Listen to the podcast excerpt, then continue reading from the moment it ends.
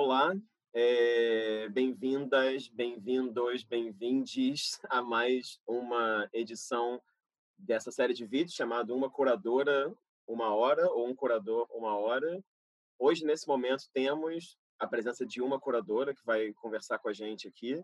Queria, antes de qualquer coisa, agradecer a presença virtual dela, o tempo, o interesse, isso tudo. E queria também, manter as tradições dessa série de vídeos, não apresentá-la e pedir para ela fazer esse papel cruel, né, de se apresentar para quem estiver vendo pelo YouTube. Já agora? Já Olha, veio agora. até um sol bonito agora, ó.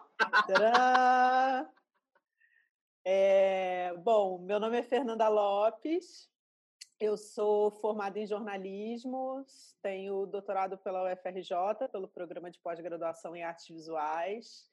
Atualmente trabalho no Museu de Arte Moderna do Rio de Janeiro como curadora assistente. Já trabalhei no Centro Cultural São Paulo também, na equipe de curadoria. Sou ex-aluna e professora do Parque Lage. Acho que seria Muito- uma versão rápida. Uma versão rápida, versão short bio, É, de surpresa. Não, então, eu queria, claro, de novo agradecer por tudo, pela presença aqui. É, Bom, estou aqui olhando para o meu papel porque, claro, a sua trajetória você fez muita coisa e faz muita coisa, então tem que pensar bem por onde exatamente eu começo para não ficar uma super colagem. É, por mais que eu acho que vai ficar, toda entrevista não deixa de ser uma colagem, né? Queria começar, Fernanda, é, levando lá para o começo da sua formação acadêmica, assim, porque você, assim como outros curadores curadoras do Brasil, fez graduação em jornalismo, né? Se não me engano, Luísa Duarte, o Bernardo Mosqueira, a Cristiana Tejo, a Clarissa Diniz também. Muitas pessoas fazem uma primeira graduação em jornalismo e daí caem, digamos assim, nas artes visuais. No seu caso especificamente, me chamou a atenção o fato que você fez essa especialização em História da Arte e da Cultura, se não me engano o nome é esse, né? Na PUC aqui do Rio, que é uma especialização que ela é muito importante, muita gente que está na universidade hoje em dia, como, sei lá, Roberto Conduru, Vera Beatriz Siqueira, a Sheila Cabo, e na curadoria também, né, fizeram essa especialização, e o Ronaldo Brito, né, um dos professores, organizador, se não me engano. Então, eu queria que você falasse um pouco, assim, dessa formação e desse contato que você teve inicial com as artes visuais e também com a história da arte. É, bom, minha graduação é em jornalismo. Quando eu estava para fazer vestibular, a minha dúvida era entre jornalismo e direito e história. Eu fiquei meio orbitando nesses e acabei indo para o jornalismo porque eu acho que de alguma maneira ele juntava esses três. Assim, a minha ideia era trabalhar com jornalismo político, de economia, enfim, é, e eu estava me caminhando meio para isso na faculdade, fazendo outros cursos e tal. E mas acabei caindo no jornalismo de cultura ainda na faculdade. Assim, eu fui trabalhar no obraprima.net. É, Quem coordenava era a Mariana Fonseca, que era minha colega na comunicação da PUC. Eu fazia jornalismo, a Mariana fazia publicidade. E eles abriram uma chamada, eu me inscrevi é, e entrei e para mim foi uma super experiência assim porque a equipe era muito pequena então a gente fazia tudo. É, eu sempre gostei de escrever então apesar de não achar muito fácil mas enfim é, então a coisa de estar num site era o início dos sites né isso eu estou falando o fim dos, de 2000 é, então foi um lugar que eu pude exercitar muito a escrita, assim, de uma maneira mais livre no sentido de até de equipe mesmo, porque era a gente que fazia tudo, era a gente que aprovava tudo, então tinha uma discussão mais fresca, eu acho também, sabe, menos das regras e dos padrões. Também dentro das regras e dos padrões, mas assim, pensando para além deles também. É, e aí, como eu comecei a trabalhar lá, eu já vi exposições e tal, mas eu nunca tinha, não tive uma formação mais formal assim. Eu sabia do que eu via, do que, enfim, vi em viagem, via aqui, não lia com tanta regularidade sobre arte e tal. E aí eu fui fazer os cursos do Parque Lage.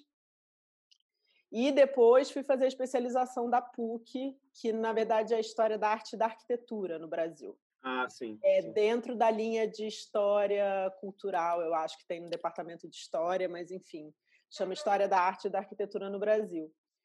E mas eu queria, estava procurando me especializar porque uma das coisas que aconteceu assim, logo que eu comecei, era ter muita dificuldade com os textos que eu recebia, ou sobre as exposições, ou os textos de curadoria, assim, era uma coisa que para mim não era muito simples.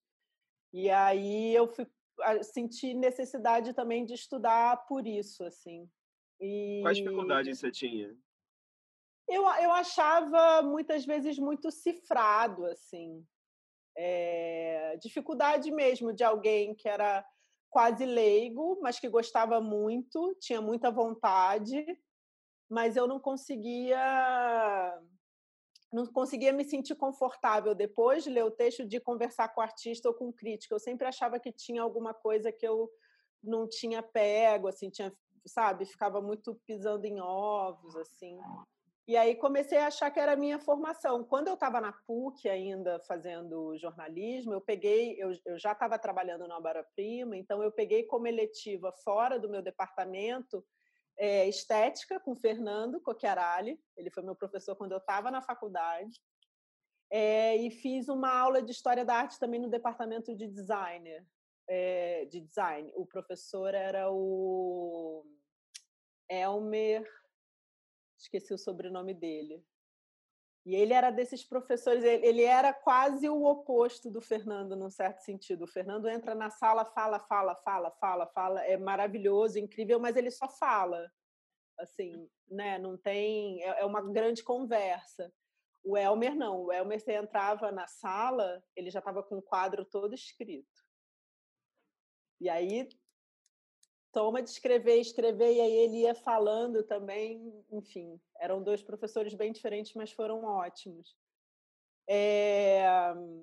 E aí, então, a dificuldade que eu tinha era um pouco essa, assim, eu me sentia meio fora daquele universo, mesmo lendo, pesquisando, e para fazer as entrevistas eu, eu estudava, assim, era uma maneira é, de estudar também para mim.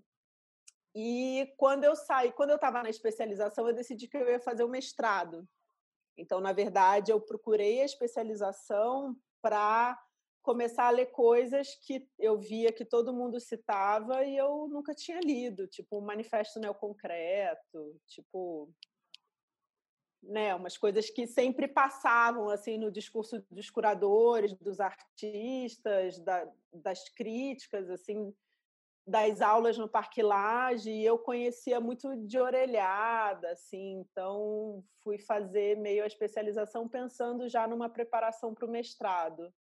Uhum. É... é, acho que talvez de início seja isso. Agora, tem uma coisa que eu acho interessante na sua trajetória, é, até recentemente no seu Instagram, aquele momento de trazer algo do, do Instagram privado para o espaço público, né, para o vídeo público é, quando teve essa série de publicações, esses badges, né, assim, esses badges, esses selos, né, a partir da, do emblema do antifascismo, quando você postou, você postou crítica antifascista. Eu achei isso curioso, assim, porque eu acho que desde que eu te conheci, desde que eu conheci o seu trabalho, na verdade, é claro, eu sei do seu interesse pela escrita, mas eu sempre, mas talvez se fosse esperar uma autodefinição, né, eu pensaria curadora antifascista, como algumas pessoas colocaram. Então, eu queria só comentar isso para trazer de novo para essa reflexão sobre qual a importância da crítica no seu fazer, porque você falou tanto do, do é ópera-prima ou é obra-prima? Obra-prima. Ópera-prima era o nome é, oficial, né? E obra-prima era o que ficava aparente. Eu não sei, tem um nome para isso. É nome fantasia, é. nome. Então, você trabalhou tanto no Obra-Prima, quanto você também foi editora do Arte Info, quanto você, claro, tem uma produção, já vai falar sobre isso, textual e de pesquisa considerável, né? E um interesse também pelos escritos críticos de outras pessoas, né? Então, não sei, queria que você falasse um pouco sobre é, esse lugar que parece muito fulcral para você, profissionalmente, talvez existencialmente também, da escrita, do texto, né? Eu, eu botei crítica, ficou todo mundo botando um monte, né? Tinha tantas variedades que estava difícil. E escolhi, eu fiquei pensando, falei, putz, mas qual que eu coloco? Eu vou colocar jornalista? Falei, não, mas jornalista talvez já não mais só, né? Assim, botar curadora, é porque eu acho que curadora, é, curadoria é um braço da crítica, sabe? Eu acho que não dá para fazer curadoria sem crítica. Então, mesmo hoje atuando como curadora no, numa instituição, eu ainda acho que se eu fosse me definir, eu ainda me definiria como crítica de arte, eu acho, exercendo um papel de curadoria numa instituição. Uhum. É... Mas você perguntou do texto, né? É, da crítica, desculpa, eu acabei comentando outra coisa e, e perdi o ponto, mas é, quando, eu, quando eu fui me especializar, eu não queria ser curadora. Eu, eu queria continuar trabalhando com texto. Para mim, quando eu estava indo para o parquelage, depois para a especialização, é, e até o início do mestrado, eu achei que eu tinha certeza que o meu trabalho era com texto, quer dizer, que eu ia continuar no jornalismo e depois ia virar, sei lá, investir em crítica em jornal ou em revista, mas não fazer trabalho de curadoria. Tanto que os primeiros é, trabalhos que eu fiz é, fora jornalismo, um, o primeiro foi numa exposição do Marcos Lontra, no CCBB do Rio, que era acho que 20 anos depois da geração 80, era Onde Está Sim, Você, onde geração está você? 80. Isso, é eu trabalhei, mas eu não trabalhei como assistente do Marcos. Na verdade, eu trabalhei com a Daniela Nami no catálogo. E aí a gente entrevistou o Aquila, entrevistou o Nelson Lerner. Foi quando eu conheci o Frederico Moraes, porque a Daniela pediu para eu é, pegar com o Frederico as autorizações dos textos que ele, que a gente queria republicar dele. E aí eu liguei é, e aí, a partir daí, a gente teve contato. Mas então eu sempre, é, a minha formação até então foi pensando na escrita, os trabalhos foram caminhando para isso também, então era isso que eu estava falando, o Marcos. E depois, quando eu estava, é, quando eu já tinha entrado no mestrado e estava com a Glória Ferreira, que foi minha orientadora, a Glória estava começando, ela ia começar a trabalhar no livro da Funarte, aquele da é, de crítica de arte, um cinza e branco. Uhum, uhum, uhum. Esqueci o título agora, mas era tipo uma cronologia, não, não uma cronologia, era uma reunião de textos, um panorama da crítica de arte no Brasil desde os anos 50, fim dos anos 40, eu acho que é o texto mais antigo, até aquele momento que também era início dos anos 2000, assim, devia ser, sei lá, 2002, 2003, porque eu acho que eu defendi em 2000 e não, mais para frente, eu defendi em 2006, na verdade, isso deve ter sido 2004. Mas foi um livro que durou, porque a gente fez toda a pesquisa, a edição e depois a gente fez a produção editorial na Funarte, então foi um livro meio longo assim. É, mas para mim foi uma super escola, porque a Glória é uma pesquisadora compulsiva mesmo. É, quanto mais tempo você der, mais tempo ela vai querer, assim. E ela é, procura, acha, entra em contato com todo mundo e tal. E isso era uma coisa que eu gostava muito porque eu achava que tinha a ver com jornalismo, essa coisa da apuração. Então, a pesquisa sempre foi uma coisa que me interessou. Assim. É... Eu estudava muito para fazer e fazer uma matéria de uma exposição para mim, assim, porque era um jeito de eu aprender também. E então, nesse trabalho com a Glória, eu também aprendi muito sobre texto e li muita gente que eu não conhecia. Foi a primeira vez que eu li um texto do Francisco Bittencourt. Uhum. Foi para esse livro, que, era, que é um dos poucos textos conhecidos dele. É, que era sobre a geração dos anos 70, um texto mais final dele, assim.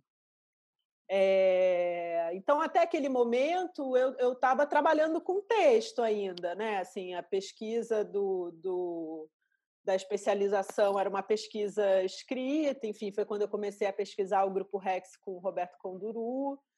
Então, o texto era muito presente porque era o texto que eu queria fazer mesmo. Eu achava que eu ia trabalhar na crítica de um jornal, ou de um site, ou de, um, de uma revista. Já que você falou da sua experiência com a Glória, eu queria também tocar nesse assunto, porque eu acho que o seu percurso também é peculiar. Enfim, todo percurso é peculiar, né? Mas tem uma coisa que é interessante no seu, que é essa relação com esses nomes muito institucionalizados, digamos assim, da curadoria ou da história da arte, da pesquisa sobre artes visuais no Brasil. Então, tem tanto a Glória Ferreira, quanto, por exemplo, é, a sua relação com Frederico Moraes, quanto, por exemplo, mais recentemente, trabalhando junto com o Fernando Coquiaralli, né? É, e, claro, você fez outras exposições com outros curadores, né? como o Assir dos Anjos, com o Agnaldo, enfim, seu currículo é, é rico nessas parcerias. Queria que você comentasse um pouco sobre isso, assim, como é que você como foram, enfim, você falou um pouco da Glória, né? Mas como que é estar tá nesse lugar de quem aprende e apreende sobre curadoria estando junto com essas pessoas, entendeu? Que são tão experientes e com contatos também, e com, enfim, com, e com reflexões que foram fundadoras para uma certa ideia de arte contemporânea no Brasil. Uhum. É... Então, eu acho que eu também acabei me dirigindo um pouco, na maioria das vezes, para pessoas que eram quase minha bibliografia também, num certo sentido, né? Ou que estudavam, porque a Glória, é, na especialização e no mestrado, eu estudei o grupo Rex. Então, eu comecei com o Roberto Conduru na especialização da PUC e depois desdobrei o trabalho é, no PPGAV, na UFRJ, com a Glorinha. É... Mas a Glória já tinha feito uma série de exposições sobre os anos 70, né? E a Glória teve, é, para além da, da atuação agora, né? E no momento que eu estava entrando no mestrado, ela também é, antes já tinha tido uma atuação importante nos anos 70, 80 também, né? Nessa passagem a coisa da Funarte, as publicações e tal.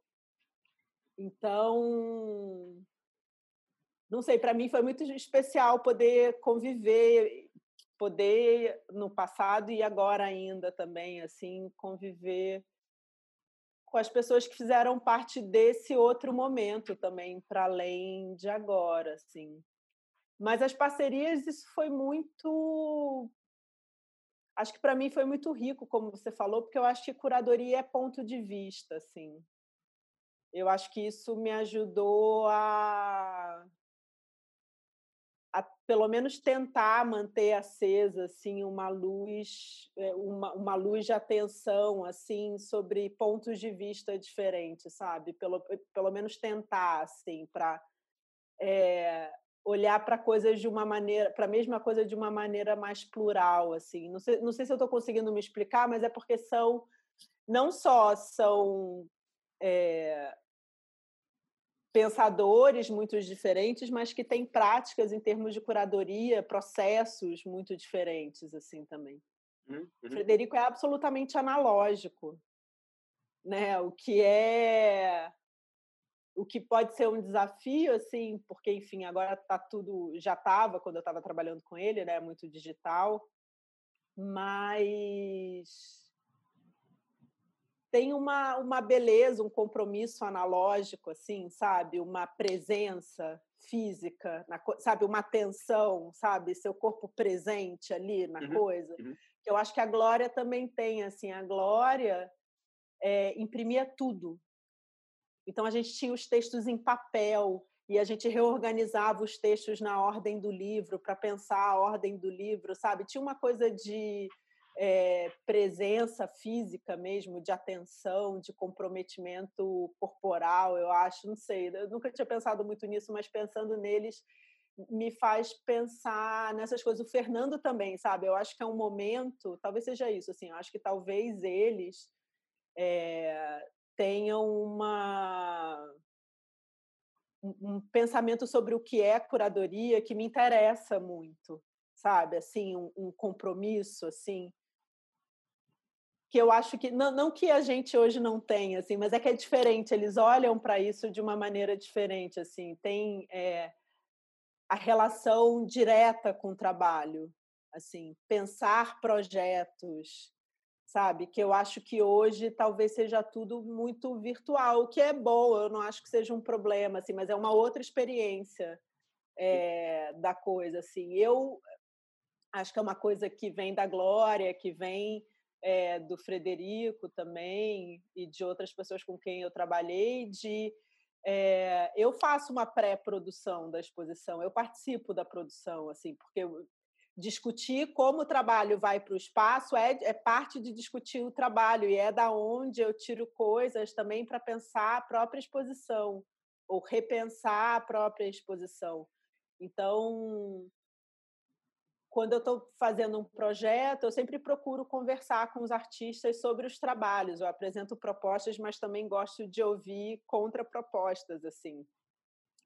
É, e visitar ateliê, assim, hoje eu tenho feito um pouco menos, assim, bom, hoje literal, hoje hoje literalmente, mas é, trabalhando numa instituição é mais difícil, assim, demanda mais, porque, bom, você sabe como é que é, né? É uma demanda, então.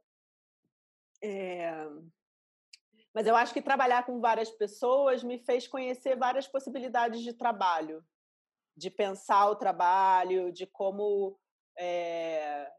de como montar uma exposição que para mim eu me lembro a primeira vez que eu vi bom eu tinha feito então um livro com a Glória né para Funarte e logo depois ela recebeu o convite do, do Tomi Otaki para fazer aquela série de exposições que, que é, eles convidavam curadores para falarem de décadas e a Glória claro ficou com os anos 70 é, e aí ela me convidou para fazer, eu achei ótimo, a gente trabalhou bastante, tal, listas e listas de obras, disso, daquilo, conversa com os artistas. A Glória é uma pessoa muito querida, então isso também é muito legal das pessoas com quem eu trabalhei, assim, são pessoas é, queridas, né? Assim, talvez o Frederico não seja, não se queira fazer tão presente hoje, assim, mas o Frederico é uma pessoa super querida. Quando eu estava trabalhando com ele, ainda hoje, muita gente me pergunta: e aí, como é que tá o Frederico? É... Mas o Fernando, a Glória, enfim. É... E poder acompanhar, é, vê-los indo ao ateliê e poder ir junto, não sei, acho que eu me perdi um pouco na, na resposta para você, mas eu acho que o mais interessante tenha sido perceber essas diferentes possibilidades de trabalho, que para mim também foi um, um, um, estudo, assim, vindo da comunidade. Durante muito tempo eu me senti como alguém que vinha da comunicação. Uhum, uhum, uhum. Sabe? E eu acho que também trabalhar com tanta gente assim me ajudou a ir tomando coragem um pouco também. Não sei. Sim, não, sim, sim. E também, é, e também, sei lá, não sei se é a melhor palavra, mas se empoderando também, fazendo as coisas sozinha depois também, né? Eu ia, é, já que você falou sobre essa experiência, né, com, com eles, eu queria, já que você comentou nesse, tocou nesse assunto algumas vezes, eu queria te perguntar, então, como é que foi seu encontro com o Grupo Rex, assim, porque é um encontro que foi longo, digamos assim, né, que foi desde a especialização com o Roberto Conduru até o mestrado com a Glória, Ferreira até essa sala especial da Bienal de São Paulo em 2010, né? Então acho também uhum. que é um encontro interessante que vem de um ambiente acadêmico, entre aspas, vem da escrita de novo e desemboca numa sala dentro de uma curadoria que o Agnaldo Farias e Moacir fizeram, né, da Bienal de São Paulo. Então queria que você comentasse um pouco a respeito disso, até porque quando você fez a sala especial, era esse momento em que você estava residindo já em São Paulo, né? Então teve essa sua mudança de estado, né? Uhum. É, na verdade, a coisa do Grupo Rex começou quando eu ainda estava na obra-prima é, e a gente tinha recebido na redação um livro que o Tadeu Chiarelli estava lançando, aquele que é uma foto assim do, do peitoral do Nelson, que é vermelho, porque é a camisa que ele está usando, né? um vinho com o, o aquele é, colar cheio de patuá que ele usava. É uma capa super bonita. E aí eu recebi, comecei a ler o livro para poder preparar uma matéria, e a gente ia dar uma matéria sobre o livro que ia ser lançado e tal. Acho que ia lançar junto com uma exposição na galeria, enfim. lá em São Paulo, e aí tem uma parte do livro que fala do grupo Rex, tem umas fotos incríveis da última exposição do grupo, que é a exposição do Nelson, aquela exposição, exposição não exposição, uhum. é, que ele anuncia que quem conseguir tirar alguma obra de dentro da, da galeria vai poder levar para casa. É, ele contava que ele tinha feito isso achando que não ia ninguém, mas pelas fotos dá para ver que ficou lotado. As pessoas foram, as pessoas queriam levar. E o Nelson tinha é, prendido as obras, sei lá, ele, ele, tinha colocado uma algema numa modelo é, e a outra algema na obra. Então você tinha que arrebentar a algema para poder liberar a menina para poder ficar com a obra. Tinha uma piscina, assim, essas piscinas de plástico no meio da galeria, que era no fundo das lo da loja Objeto, do Geraldo, de móveis. É, e aí, no meio da piscina, com água, tinha um, um, uma superfície, assim, que tinha uma obra em cima. Então, você tinha que entrar na piscina para poder pegar o trabalho, enfim. Foi uma loucura. E as pessoas é, pegaram e levaram. E aquilo me impressionou muito, porque as imagens eram incríveis, mas o texto não falava tanto. E aí eu fiquei com aquilo na cabeça, com aquilo na cabeça, aí fui fazer a especialização, aí tinha que fazer um trabalho final. Eu não sabia sobre o que fazer, não sabia sobre o que fazer, estava com essa coisa na cabeça. E aí fui conversar com o Conduru, ele achou incrível. Ele me deu uma força. O Conduru foi bem importante assim para mim como pesquisadora, porque eu não, eu não sabia por onde começar, não sabia é, mas tinha uma coisa muito legal e ao mesmo tempo muito complicada do Rex, que era ter poucos registros. Sim. O que você tinha de registro era, era mais ou menos a mesma informação que se repetia. A coisa da abertura, essa exposição de encerramento do Nelson. Não tinha tanta, não tinha nenhuma publicação específica sobre o grupo Rex, então é, era meio nebuloso, assim. O Elliot Sica fala do Rex naquele texto do Nova Objetividade Brasileira, mas ele também fala muito, passa naquela experiência de São Paulo, não sei o quê. E aí o Conduru falou, ah, faz um levantamento, vamos ver. E aí eu comecei a pesquisar, ir para arquivo de jornal, não sei o quê. Uns amigos em São Paulo me ajudaram e tal. E eu acabei achando muito material. E é, naquela época, dos seis artistas que fizeram é, parte do grupo, só o Geraldo não era vivo. Então eu comecei a ligar para todo mundo, dizer que eu estava fazendo uma pesquisa, que eu queria conversar e tal. Aí fui na casa do Wesley, do Quilim, Santo Amaro. Ele ficou felicíssimo porque ele tinha um carinho super grande, me pareceu assim, pelo, pela, por esse momento do Rex. Assim, acho que para ele é, foi super importante. Assim, o Nelson já estava morando no Rio, então o Nelson foi mais fácil. Falei com Fajardo, com Zé Rezende, com Frederico Nasser.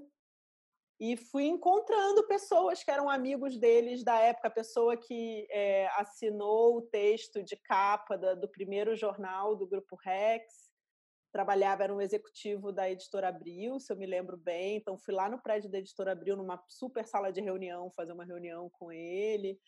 E aí eu comecei a entrevistar as pessoas. Então, tinha uma coisa meio jornalística, assim, que me deixava meio confortável, num certo sentido. Uhum. Era uma parte que eu gostava de fazer, assim. É... E aí eu continuei no, no, mestrado, continuei fazendo pesquisa, fazendo mais entrevistas, enfim. É, e teve a oportunidade de publicar o livro, que foi uma coisa bem é, inesperada, assim. Eu mudei é, muito, para mim foi muito difícil escrever de uma maneira acadêmica, assim. Mas o Rex acabou. É, é, engraçado, eu sempre acabo voltando para ele, num certo sentido, porque quando eu estava escrevendo a introdução do meu doutorado, eu comecei exatamente com a, minha, com a mesma frase da introdução do mestrado e só percebi depois. ah, é? Sério? É, não, não foi intencional. Depois que eu me dei conta, eu falei, não, eu vou deixar. Aí a minha introdução do, do texto de doutorado fala disso, assim, como eu dei uma volta gigante para voltar para o mesmo lugar. Né? Que eram aquela, é aquela citação do Hélio em Experimentar o Experimental, que ele fala que o Brasil é um campo de fios soltos. Uhum. uhum, e que a gente uhum. só precisa puxar um. Que eu acho que é uma visão bonita sobre como lidar com a história, assim. É, talvez por isso tenha, porque eu, eu acho que talvez os dois, os dois trabalhos tenham o mesmo, não é o mesmo tema, mas eu acho que eles têm o mesmo motor, assim, o mesmo princípio, que é achar um fio desse, achar para mim, né? Assim, não é um, um achado, mas é, entender para mim qual seria e puxar.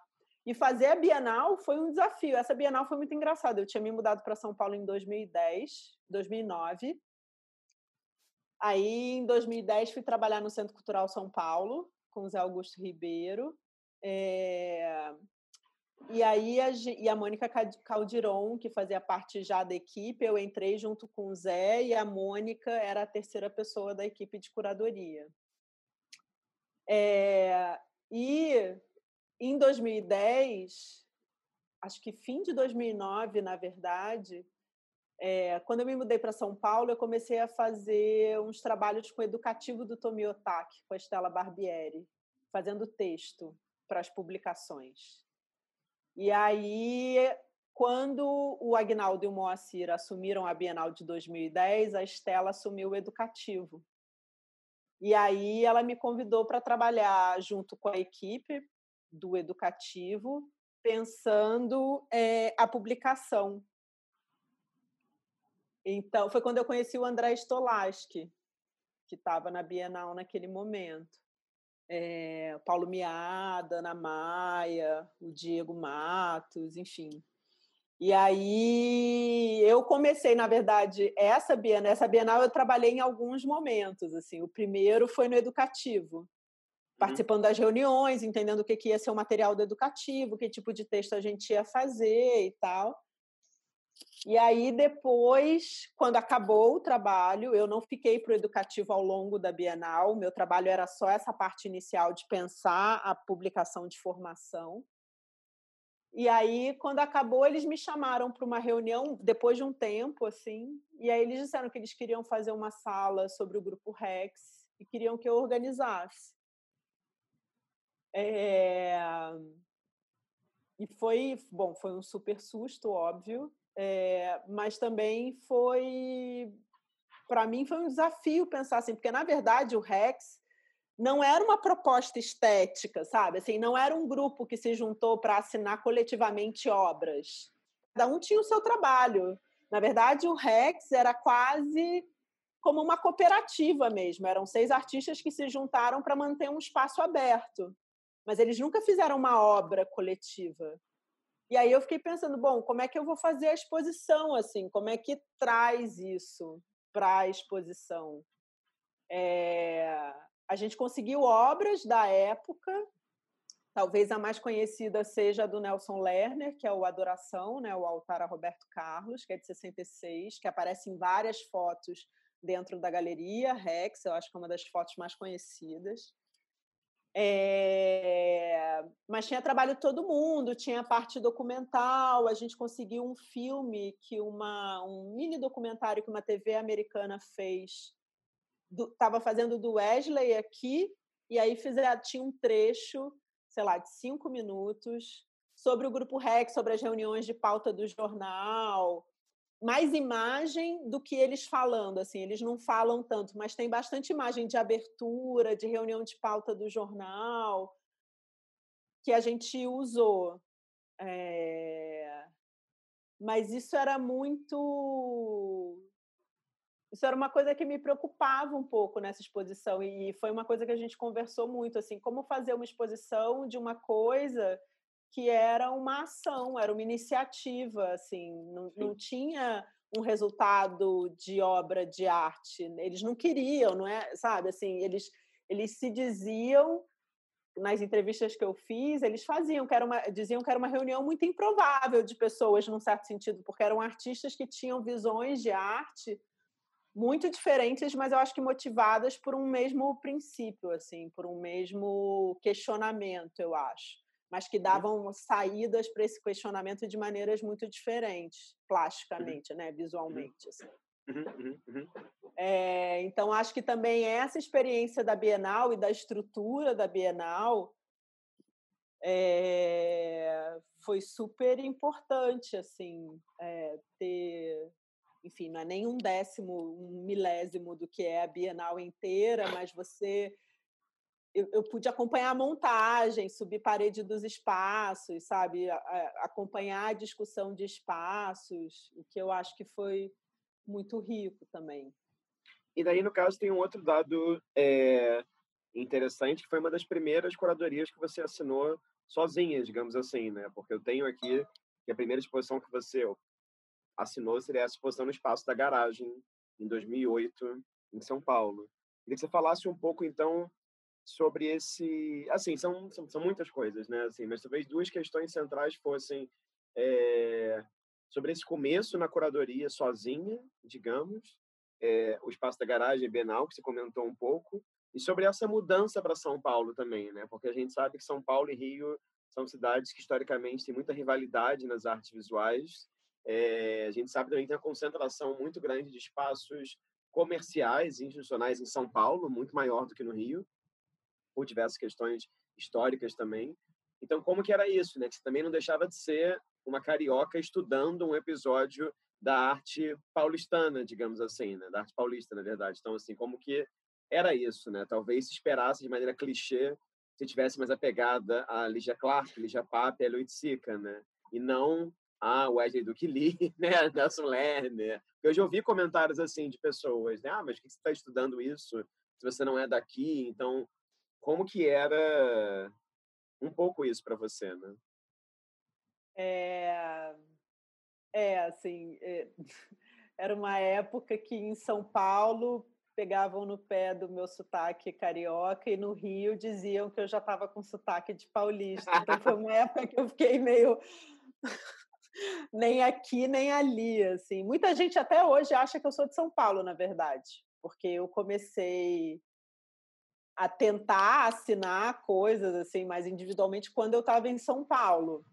É, essa exposição da garagem, que era na garagem do Bruno Danley, é, na verdade, eu não considero como uma curadoria. Assim. Eles me convidaram para escrever o texto, que hoje é uma coisa meio nebulosa, assim, né, de maneira geral, assim, quando você assina uma curadoria de uma exposição, às vezes o artista, na verdade, já chega com um projeto pronto e você acompanha, faz o texto, mas curadoria no sentido da escolha efetiva das obras é uma coisa que já está meio dada, né, assim. Uhum. É essa a diferença que eu estou fazendo. Quando eles me convidaram para escrever. É, ele, todo mundo já sabia mais ou menos o que queria expor. É, e foi uma época muito legal, porque na verdade era um grupo de amigos.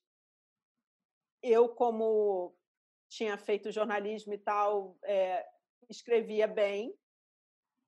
É, aí eles me, a gente sempre é, olhava portfólio, enfim, currículo, eu ajudava a arrumar, fazer um texto de introdução e tal, mas sempre uma coisa muito é, afastada no sentido de não ser autoral, assim, era um texto de apresentação mais burocrático no sentido de que não era tão poético, tão de reflexão crítica, é isso que eu quero dizer.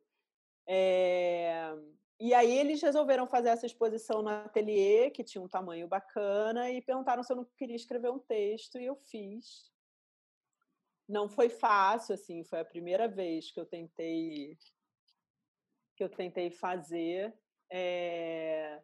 Por um lado, tinha uma coisa eu acho que tinha uma coisa bem interessante de não ter escolhido as obras assim de tentar criar uma conversa ou entender qual era a conversa que, que eles estavam propondo ou o que que como público porque aí na verdade eu me coloquei quase no lugar do público assim de, de entrar e ver aquelas obras que já estavam reunidas que já estavam dadas.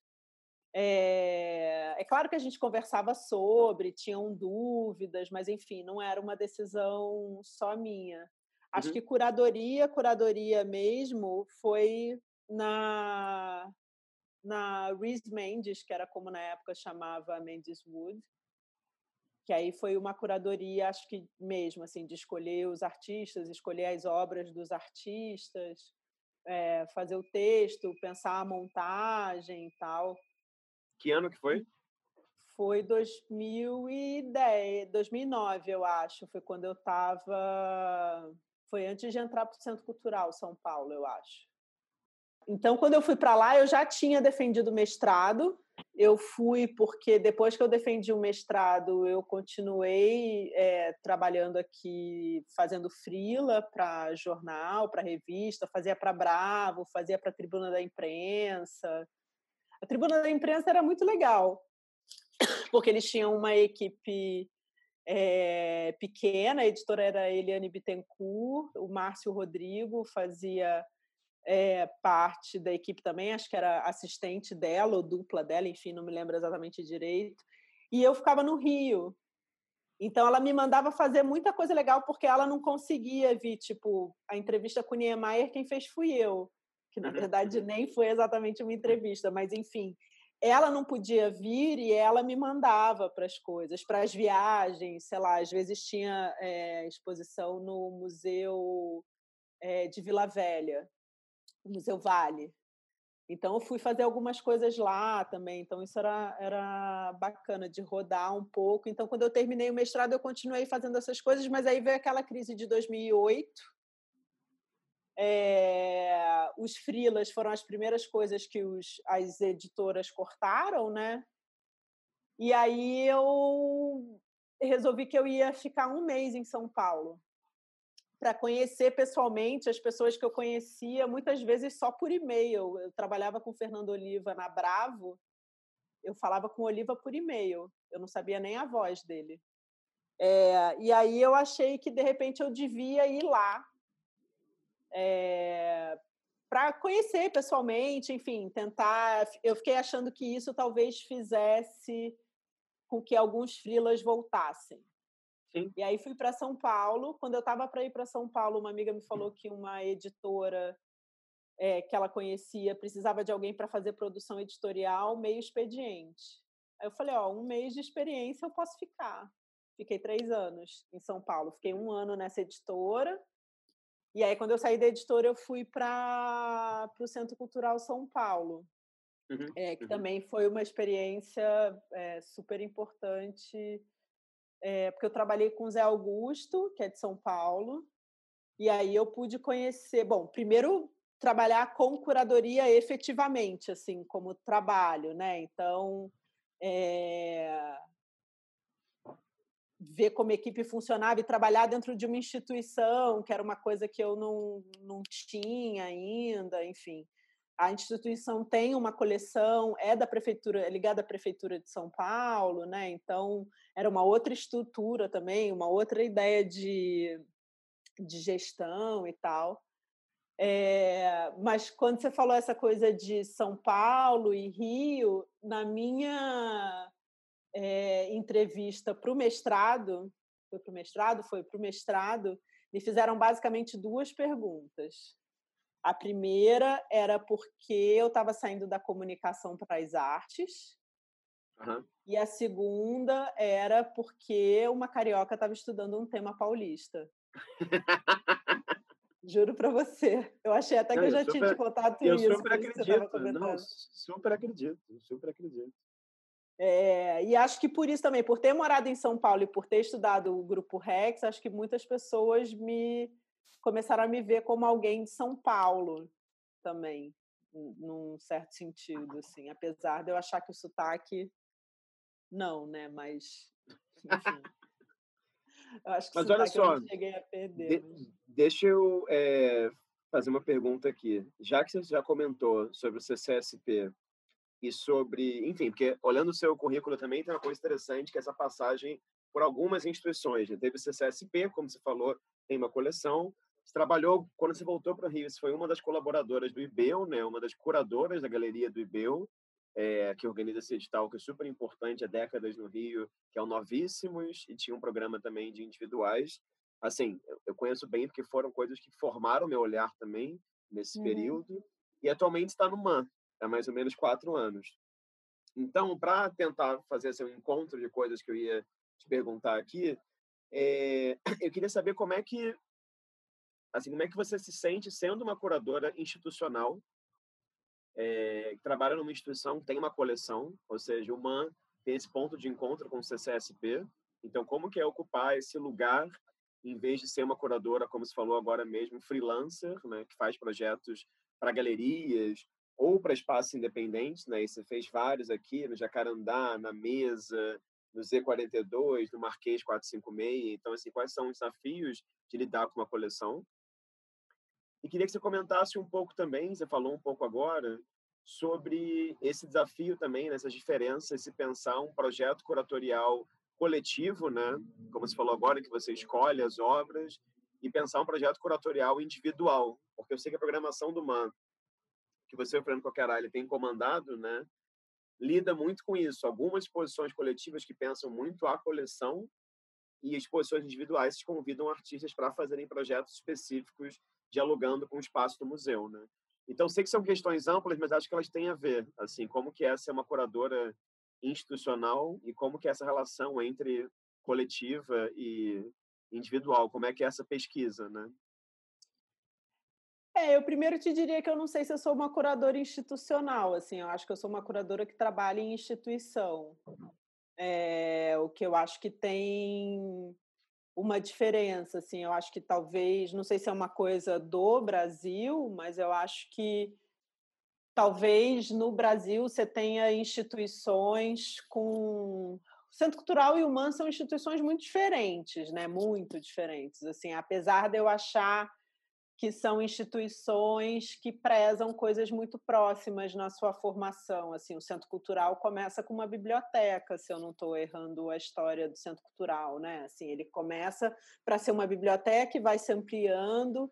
Tem aquela arquitetura incrível, também tem um subsolo como mantém é, impressionante, assim tem uma presença física na cidade, né? A coisa do ponto de encontro, o Centro Cultural São Paulo, quando eu fui trabalhar lá, eu ficava muito impressionada como você tinha grupos de estudantes, inclusive aos domingos. E em 2010, o Centro Cultural São Paulo tinha Wi-Fi gratuito para quem estava estudando lá. Então, assim, era um lugar para onde as pessoas iam para estudar tinha um bandejão, né? Então, assim, era uma coisa que tinha um, uma presença da comunidade, assim, muito forte. E acho que, num certo sentido, o MAN também tem uma coisa muito próxima disso. Pensando os acervos, assim, acho que talvez uma coisa que me interesse, que já tivesse presente nas pessoas com quem eu trabalhei nas, e no período que eu estudei, eu acho que o período que eu estudei, que eu estudo, que é essa passagem dos anos 60 e 70, né, porque não é a, a primeira metade dos anos 60, né, é essa segunda passagem para o início dos anos 70, eu acho que é um momento de questionamento muito forte, assim, do que, que é um museu, do que, que é uma escola de arte, do que, que é um ensino de arte, do que, que é o papel do artista, do que, que é a obra de arte, do que, que é o público. É, e acho que é interessante poder levar isso para dentro de um olhar da coleção, que eu acho que é uma coisa que Fernando e eu tentamos fazer, assim, pensar que a coleção é não só as obras que fazem parte dela, com as suas histórias, seus contextos, enfim, com as suas questões, mas também pensar que uma coleção é como você articula essas obras entre si também reafirmando ou reconstruindo histórias possíveis dentro dessa grande história que é a coleção, né? Porque na verdade a coleção são possibilidades de contar uma história, né? Eu acho, num certo sentido assim, se você for pensar o que que tem, quais os itens estão dentro dessa coleção, quando ela é, quando ela é formada, ou quando ela é formada ao longo do tempo, para você ir percebendo essas mudanças, né? É muito é uma foto muito clara, assim. Você pegar uma coleção e olhar, bom, acho que o MAC tem muito isso, né? Eu acho que dá, especialmente o Satamini e o Gilberto, que eu acho que são colecionadores de um momento muito específico. Eu acho, eu não conheço tanto a história do Satamini, mas assim, o, a coleção do Gilberto é uma coisa quase autobiográfica, né? Assim, a coleção do Gilberto diz muito do Gilberto, eu acho, num certo sentido, do que interessava ele em arte, enfim. É, então, você olhar uma coleção é você entender um pouco por onde aquela pessoa queria navegar, que tipo de discurso ela estava construindo, assim, o que, que interessava, o momento que ela passou. É, mas, ao mesmo tempo, apesar, de novo, voltando, por exemplo, do MAN ser uma coleção muito ampla, ela também tem muitas lacunas, assim. Então, uma tentativa, eu me lembro que quando eu entrei no MAN, eu entrei praticamente junto com o Fernando nessa segunda vez, né? Eu entrei em 2016. A gente começou a pensar a exposição em Polvorosa, que era foi a primeira coletiva que a gente fez da coleção nessa entrada, né, em 2016. E já tinha esse briefing, que seria uma exposição juntando todas as coleções, a coleção do Man, a coleção do Gilberto e a coleção é, do Joaquim Paiva, é, sendo o Gilberto e o Joaquim Paiva comodatos, né? É, e a gente ficou tentando entender como é que a gente ia relacionar essas, né? O que, que a gente ia fazer com isso, porque, enfim, tem vários caminhos para seguir. E aí o nosso ponto de partida era que seria uma exposição sobre a coleção. Uhum. E não da coleção, né? Assim, não levar as obras das, da coleção ao público, mas também tentar pensar um discurso a partir dessa coleção, quer dizer, sobre essa coleção. É... E aí a ideia era que você tivesse essas obras é, convivendo, não, não por uma questão só histórica ou estética, mas que a gente pudesse criar outras relações para além das relações oficiais. Quer dizer, aproveitar, isso foi uma coisa que o Fernando falou na época e depois a gente foi desenvolvendo, mas aproveitar as lacunas que a gente Sim. tem na coleção e aproveitar que essas lacunas fazem com que a gente não consiga contar a história oficial da maneira mais completa, para então deixar essa história de lado e começar a criar outras possibilidades de leitura, outras linhas de leitura. Então, acho que em Polvorosa tinha isso muito forte, assim, de tentar jogar é, com o que faltava, que, num certo sentido, me lembra muito a discussão dos anos 70, assim, de pensar o subdesenvolvimento como potência, sabe? Pensar é, eu uso uma frase da Lígia Clark no, no, trabalho do doutorado, logo no início, que é das cartas que ela troca com Hélio, que ela fala sobre a maravilha de não saber, de não fazer de não ter o peso da tradição. É, o que eu acho que, enfim, tem muito a ver com o discurso da época, mas eu acho que tem uma coisa interessante aí, assim, de você não se ver obrigado a reproduzir aquela história e aproveitar as falhas para dizer, bom, então se eu tenho essas lacunas e essa história eu não posso contar, quais outras eu posso contar? Uhum. Quais outras leituras eu posso fazer? Como é que é para você, como curadora, o que diferencia disso de um outro projeto que você convida um artista para fazer um trabalho individual para o museu, entendeu? Como é que uhum. é esse modus operandi, né? Em que você não sabe muito bem para onde que vai a exposição, né? Eu acho que é a melhor parte, na verdade. Eu acho que numa exposição da coleção, às vezes tem horas que a gente não sabe exatamente como vai também. Assim, acho que é... acho que tanto o Fernando quanto a Glória tem uma coisa muito bacana assim que eu admiro, que eu acho que o Frederico também tem. Eu trabalhei com o Frederico montando a exposição da Vilma Martins. Então eu vi ele trabalhando como curador, assim. É de ser uma da exposição acontecer na hora da montagem, assim, sabe? Você tem algumas ideias de, de lugares e desenhos e tal, mas tem uma coisa do olho, da presença, de novo, do corpo presente ali, sabe? Olhando para a exposição e vendo fisicamente como aquelas coisas se dão no espaço. É que eu acho muito forte assim a ideia no MAN de convidar esses artistas para fazerem projetos era muito tentar pensar é, pela sua história, né? não só olhando para o seu acervo e criando possibilidades, outras possibilidades de leitura para o acervo, mas também convidando artistas que pudessem pensar o museu. Né? Então, é, os artistas que a gente convidou ou trazem por exemplo, a exposição da Anabela, né, o circumambulácio do lado de uma pequena de uma, prime, uma pequena individual que a gente fez um panorama de obras dela na coleção.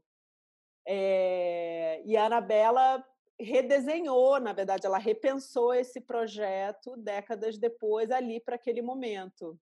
Ano passado, eu acho, né? perdida, no, mas acho que foi ano passado. Uhum. É... Então, é uma maneira de pensar a história do museu, é... trazer essa, essa história de volta, mas com uma outra leitura, mas também a possibilidade de tra tentar trazer uma coisa que é muito forte na história do museu, que é essa ideia do experimental que perpassa ali o fim dos anos 70, 60 e início dos anos 70, né? A unidade experimental que o Frederico, o Cildo, o Luiz Alfonso vão é, fazer dentro do, do bloco escola, né? Quando o Frederico é coordenador de cursos do MAN, os Domingos da Criação, em 71, a área experimental, entre 75 e 78, é, e especialmente a área experimental, assim, que era um momento do museu em que o museu tinha uma comissão formada por pessoas de dentro e de fora do museu que recebiam projetos de artista e que essas exposições eram esses projetos que na maioria das vezes eram obras que nem existiam ainda, que iam passar a existir a partir do momento que a exposição fosse aprovada. Então tinha essa coisa de de uma aposta naquela produção ou naquela ideia, naquele projeto, enfim, que era uma coisa que a gente queria trazer de volta, entendeu? Assim, não reeditar, tem, tem um, essa proposta de memória de revisar as exposições desse momento, né, dos anos 60 e 70 e de outros momentos do museu, mas também de tentar pensar esse museu que foi tão contemporâneo num determinado momento, como pensar essa, esse estar contemporâneo hoje, né? Assim, porque na verdade a área experimental já é um contemporâneo histórico, né? Tem 40 anos, quase 50, sei lá. É... Então, tentar trazer é, o que, que seria pensar ou discutir esse experimental hoje, assim, o, o que que é um pouco isso e o que que é, é qual que é o lugar do museu e o papel do museu em relação a essa produção jovem, atual, assim, né, jovem e recente, assim, que está que tá se construindo agora, né, dessa produção que está se constituindo agora. Então, é, nesse sentido, tem trabalhos como o da Ana Paula Oliveira, que a gente inaugurou esse ano, né, em fevereiro de 2020. Acho que foi uhum. fevereiro, se eu não me engano. É, que é um projeto inédito, pensado para o museu, saiu do papel dentro do museu, é, que teve todos os desafios e as tensões de tirar um projeto do papel pela primeira vez, é, mas que ao mesmo tempo foi muito interessante de ver, assim, acho que foi muito forte. A exposição da Ana Paula está no Salão Monumental, que é é, bom, você sabe, mas enfim, para quem não conheceu o museu, é uma parte do museu que você vê do andar de cima, né? Ele tem um pé direito duplo. É... E enquanto a gente estava montando, as pessoas que estavam visitando o museu estavam vendo a Ana Paula montar uma exposição, montar os trabalhos, e ainda mais um projeto como esse da Ana Paula, que não é né, são chapas de vidro, duas toneladas de graxa, dormentes, peças de ferro, né? É uma montagem é, articulada, assim, não é uma obra que chega pronta e você só coloca no espaço, é uma obra que vai acontecer no espaço, assim. Uhum, uhum. É, tem um caráter processual aí também que parece é... que interessa ao museu, a você e a pesquisa, né? É, eu acho que esse, eh, pensando isso que você falou, pensar projeto junto, eu acho que tem essa dimensão que me interessa muito, que é estar junto, que é, é ver o, o, trabalho começar a se articular e como depois ele vai sair efetivamente do papel, sabe? Acompanhar esse processo, que eu acho que é uma coisa muito importante para mim sempre foi muito rica. Visitar ateliê de artista era uma coisa que eu sempre gostei de fazer quando eu já estava trabalhando como jornalista. Era uma coisa que eu gostava, assim, acho que você entende ou consegue perceber coisas a partir desse ambiente também do ateliê, seja lá o que o ateliê for, né, um caderno ou uma sala. É... E acho que no museu a coleção também tem muito isso. A gente trabalha muito em parceria, a gente, eu digo Fernando e eu, com a museologia, que é uma equipe que está junta há bastante tempo no MAN, que conhece muito a coleção.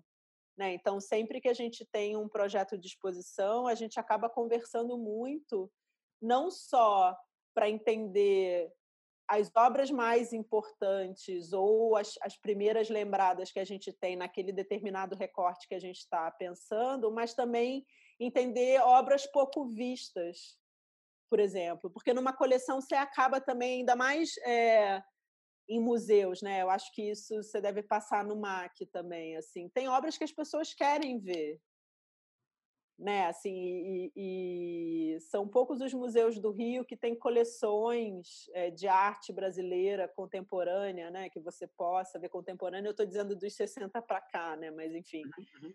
É, no MAN a gente ainda tem uma parte do coleção do Gilberto que é de arte moderna brasileira. Então, assim, as pessoas vão para ver a Tarsila, para ver a Anitta, o Pansete, o Guinhar, né? Então, também pensar em como, expo, como continuar expondo essas obras que são sempre expostas e que todo mundo quer ver de uma maneira que para a gente curatorialmente também seja interessante, sabe? Que desperte. Eu, eu acho que tem uma coisa em comum entre essas duas coisas, entre um projeto inédito que se acompanha em ateliê e você pensar de que maneira você reposiciona um trabalho, você recontextualiza um trabalho. Eu acho que tem uma animação muito próxima, assim. Uhum. É, e que no MAN é, é possível por conta da equipe de museologia. E o Fernando já trabalhou no MAN, é, acho que somando o tempo que ele já teve no início dos anos 2000 e agora, ele deve estar com uns 10, 11 anos de MAN, eu acho. Não é a novidade do meio que faz a atualidade do trabalho. Né? Então, assim, uma obra feita em gravura, ela pode ser tão contemporânea ou mais contemporânea que uma performance. Sim. Né? Assim, isso depende muito mais de como você lida com a gravura e com a performance do que propriamente o fato da gravura ou da performance ou da arte com computador ou da escultura ou enfim, do seja lá o que for. É, já que você tocou nesse assunto dessa questão processual, digamos assim, da, da, da exposição individual, dessa relação com o artista, dessa certa adrenalina, dessa certa surpresa também. Eu queria, caminhando aqui mais ou menos para um fim, te colocar uma primeira pergunta, depois uma, uma outra. Queria que você comentasse, já que você usou até o termo aí, você citou, por exemplo, a Ligia Clark, você falou, ah, no começo da minha tese eu falo da Ligia Clark, e eu sei que a sua tese gira em torno da ideia do experimental, né? experimental, construções e atitudes, imagino, claro, né? não dá para a gente nunca resumir a tese em cinco minutos, mas enfim. Eu queria, na verdade, não é nem falar só sobre a tese, mas comentar um outro dado que eu acho que não pode passar batido numa entrevista contigo, que é o fato de que você tem muitas pesquisas que viraram livros. Tem muito a ver também com aquele momento áureo da cultura brasileira, que haviam editais, publicação para livro, enfim. Mas eu acho que a coleção de livros que você publicou, ela não é uma coleção à toa, né? Os 2006 éramos o time do Rei, do grupo Rex, falou bastante. Os 2012 a área experimental do MAN, então é interessante, você fez uma pesquisa sobre um ciclo de exposições do MAN, um período da história da arte do MAN que era dedicado à experimentação. Em 2016, a compilação de textos do crítico Francisco Bittencourt, Arte Dinamite. Também tem um caráter muito experimental na escrita, estava próximo dessa geração.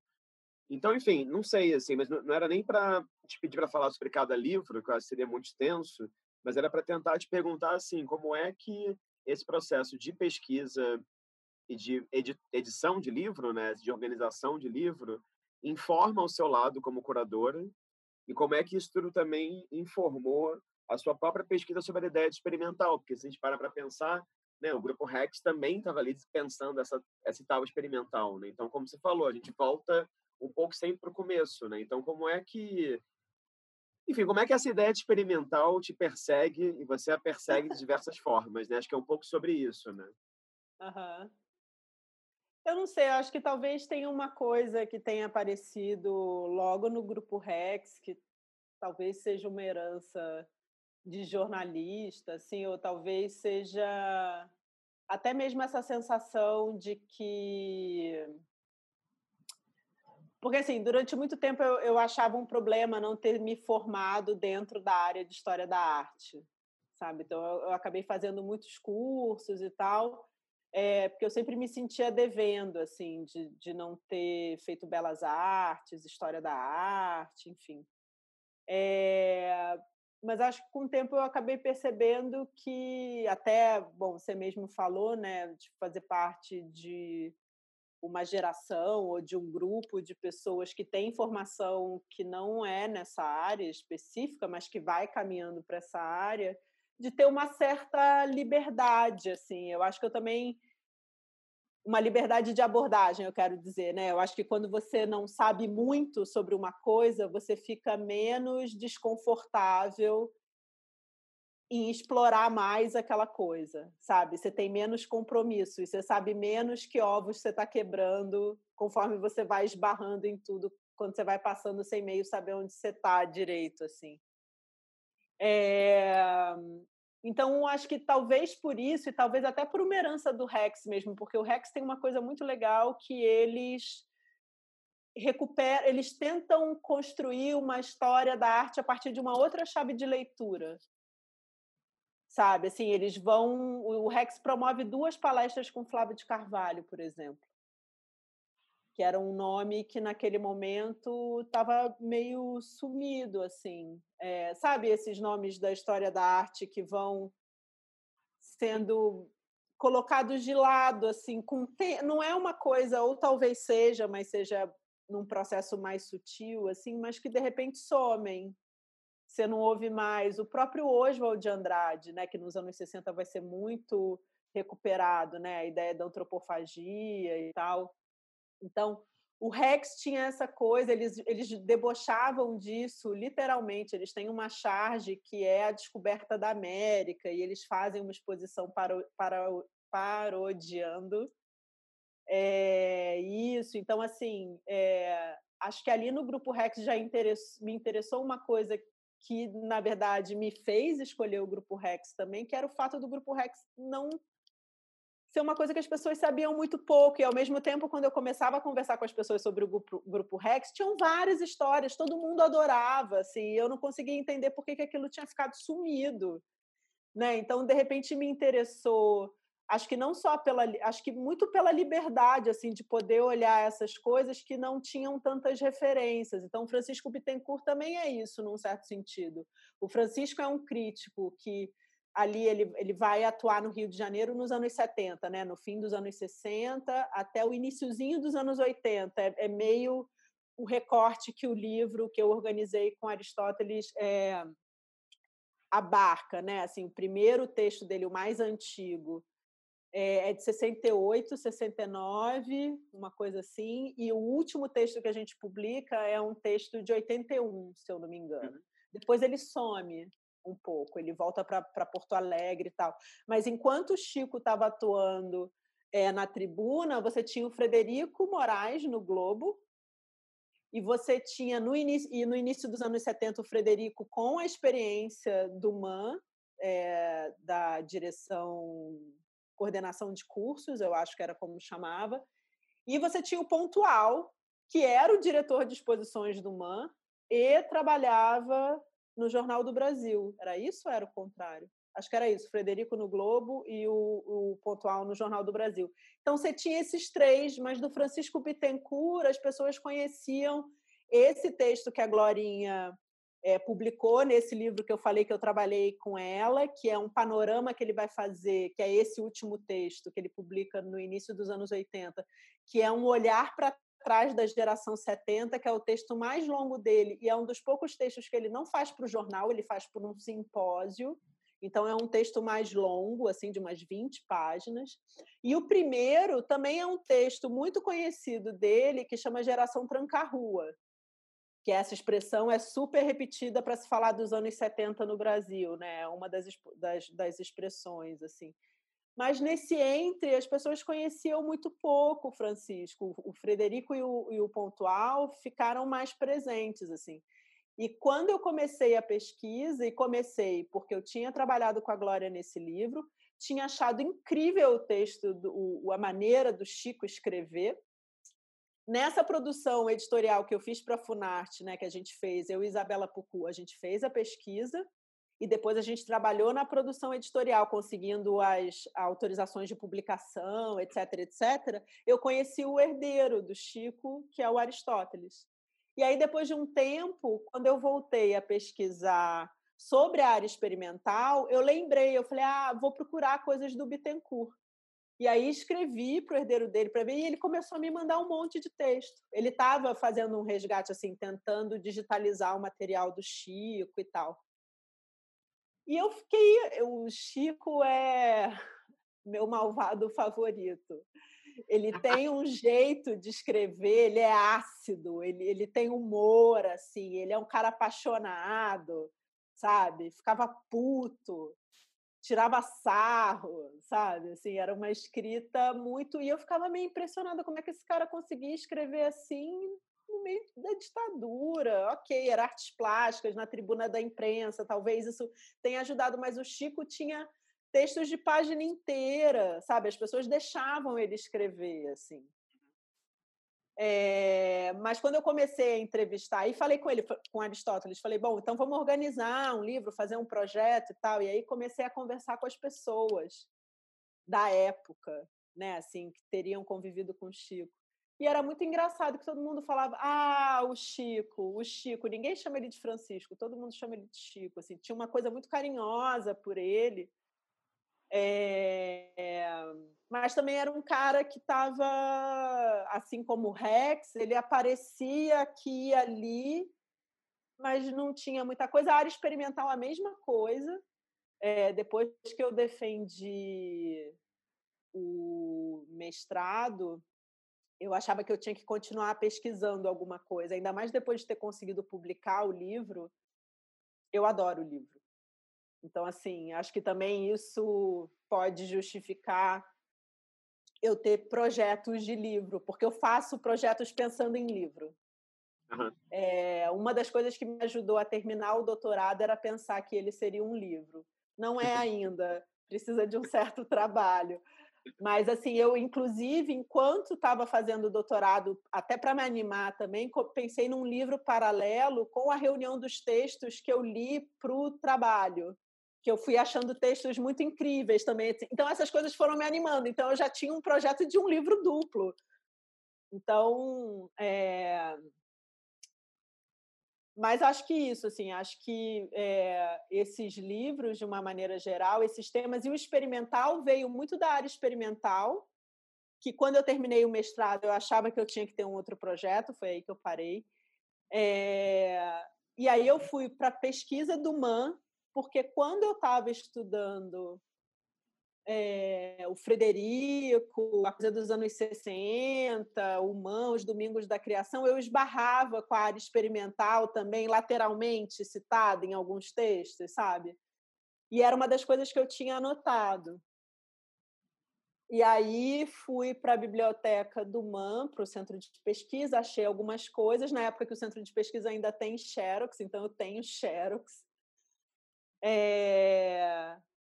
E aí apareceu o edital da Funarte, é, de estímulo à produção crítica, e era um dos poucos editais, que infelizmente acabou, mas era um dos poucos editais que dava pra, patrocínio para produção escrita. Sim. Né? O patrocínio era para você fazer uma pesquisa escrita, não uma pesquisa em forma de uma obra. Sim, sim, sim mesmo que não tenha uma forma física, mas enfim, não era para fazer obra, não era para artista especificamente, né? Assim, vários artistas fizeram essa bolsa de pesquisa escrita, mas eu, como alguém que estava começando a trabalhar com crítica, que era jornalista, podia escrever uma pesquisa e inscrevi a área experimental. É, e foi um dos projetos aprovados. Então aí eu comecei a pesquisar experimental e também não tinha nada. Fui no, quando eu cheguei no MAN, o MAN tem uma lista de todas as exposições, mas no momento que eu fui pesquisar não tinha essa divisão. Essa exposição era da área experimental, esse evento era da sala Corpo e Som. Isso fez parte do projeto tal, não tinha isso. Então eu tive que ler todos os jornais do MAN, porque na época o MAN tinha um informativo mensal ou bimestral, eu acho. E eu fui lendo tudo e fui anotando todas as exposições que eram. Então eu fiz um, um cronograma, um cronograma não, uma cronologia, assim, ano tal, tais exposições. Que a princípio eu estava fazendo para eu me organizar, mas aí depois eu vi quando eu escrevi o projeto, eu escrevi usando muito pouco material, né, assim, de uhum. informação que eu consegui reunir. E uma das coisas que eu consegui reunir foi um verbete que tem naquele livro do Frederico Moraes, A Cronologia das Artes Visuais no Rio de Janeiro. Só que ali o Frederico não diz quantas exposições eram. Diz que tinha o, teve o CIO do Humberto Costa Barros, ele cita alguns assim. E aí, na hora de fazer o projeto, eu falei: ah, cerca de 10 exposições, 48. Aí eu vi que o volume de trabalho aconteceu quase o que aconteceu com o Rex. Assim, uma coisa que eu achei, eu ia começar a pesquisar, não ia achar muita coisa, e o trabalho ia ser sobre essa não muita coisa, eu achei muita coisa. E aí eu comecei a, a ver as pessoas que fizeram parte, né? O Zílio, o Valtércio, é, a própria Anabela, Ivens Machado, é, Humberto Costa, Costa Barros, Regina Vater, é, a Letícia Yolanda Parente, Freire. Sônia Andrade, enfim, aí eu, eu, comecei a correr atrás das pessoas para entrevistar as pessoas. Aí o negócio foi crescendo, assim. Então, e aí o que aconteceu foi que no formato final da pesquisa, a pesquisa é muito mais é, né, assim, eu acho que ela tem momentos de uma tentativa de uma avaliação crítica, mas ela é muito mais uma tentativa de construir a história dessa coisa que era muito maior do que eu pensava e que não tinha. E aí ficou para o doutorado uma, ideia, uma coisa, uma pergunta que ficou na minha cabeça enquanto eu pesquisava a área experimental, que era que diabo eles estão chamando de experimental? Porque era uma das discussões que apareciam na época, né? Essa comissão que o Man fez com pessoas de dentro e de fora do MAN, tinha Araci Amaral, Frederico Moraes, é, Ronaldo Brito, Valtércio Caldas, Carlos Fajá, Carlos Fajá, não, desculpa, é, Carlos Vergara. Então, assim, e, e eles discutiam, eu tenho, é, eu acessei atas de reunião onde eles passam uma reunião inteira tentando definir o que é experimental para tentar entender quais as exposições entrariam, e eles não chegam num consenso.